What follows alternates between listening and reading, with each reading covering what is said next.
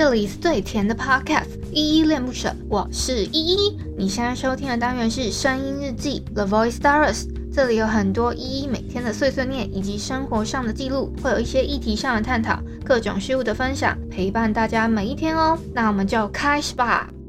你怎么可以安心的睡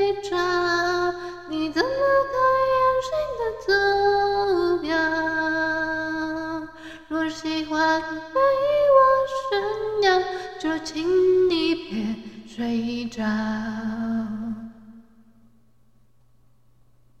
嗨嗨，这里是依依恋不舍，我是依依，今天是呃二零二一年十月十八号的晚上。星期一的晚上九点整，我等下就要去吃药，然后睡觉了。所以呢，今天就是来跟大家告道道个晚安，然后来跟大家讲一下，就是拖延症这个部分哦。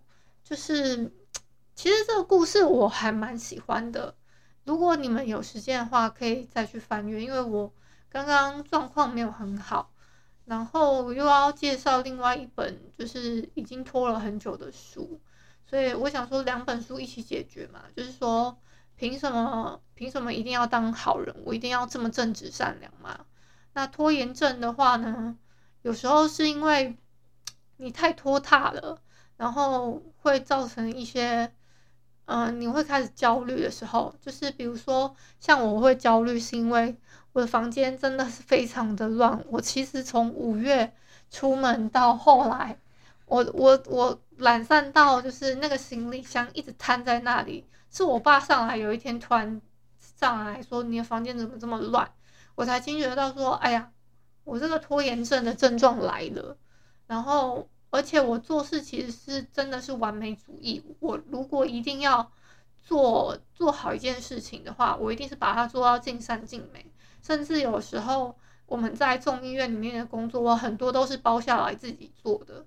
我就会觉得说，嗯、这个分分配工作会让会让大家轻松一点嘛。但现在我反而造成大家困扰，你们知道吗？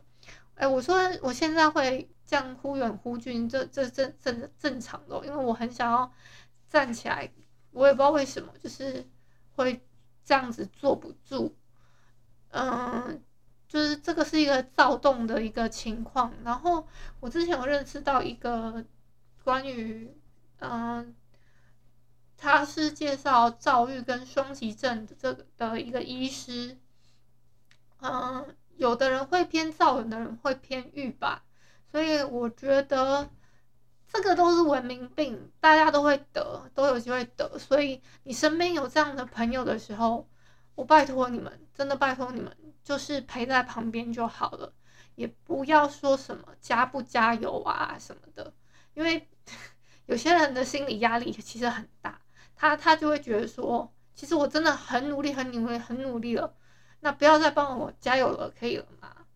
我我我再三的强调这一点哦。那你讲加油可以，你可以用一个可爱的方式说加油哦，我我一直我会一直站在你身边的，类似这种话。我觉得就 OK，就是这，我觉得那那种讲话的方式要不太一样啊。然后我先念一下，就是因为我今天有更新来点糖的的那个，嗯，底下有一些留言，我先念一下。嗯，第一个是小汉，他说好久没听到依依的声音，再熟悉不过的依依回归啦，谢谢小汉的留言。再来是 Jessica，他说耶，更新了。谢谢 Jessica，Jessica 真的超级可爱的一个一个女生，她每次都会跟我分享她有一些很可爱的小东西，我我都会偷偷去看她的 Instagram，她她很漂亮，她长得很漂亮。然后呢，再来是 Emily，她说之前都是声音日记，第一次听听来点糖也不错，Sweet。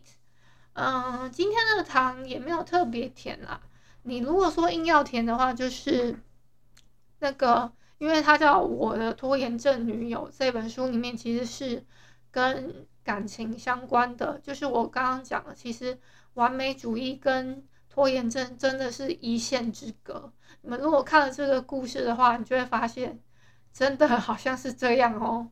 那我今天就录到这边，我要去吃药睡觉了。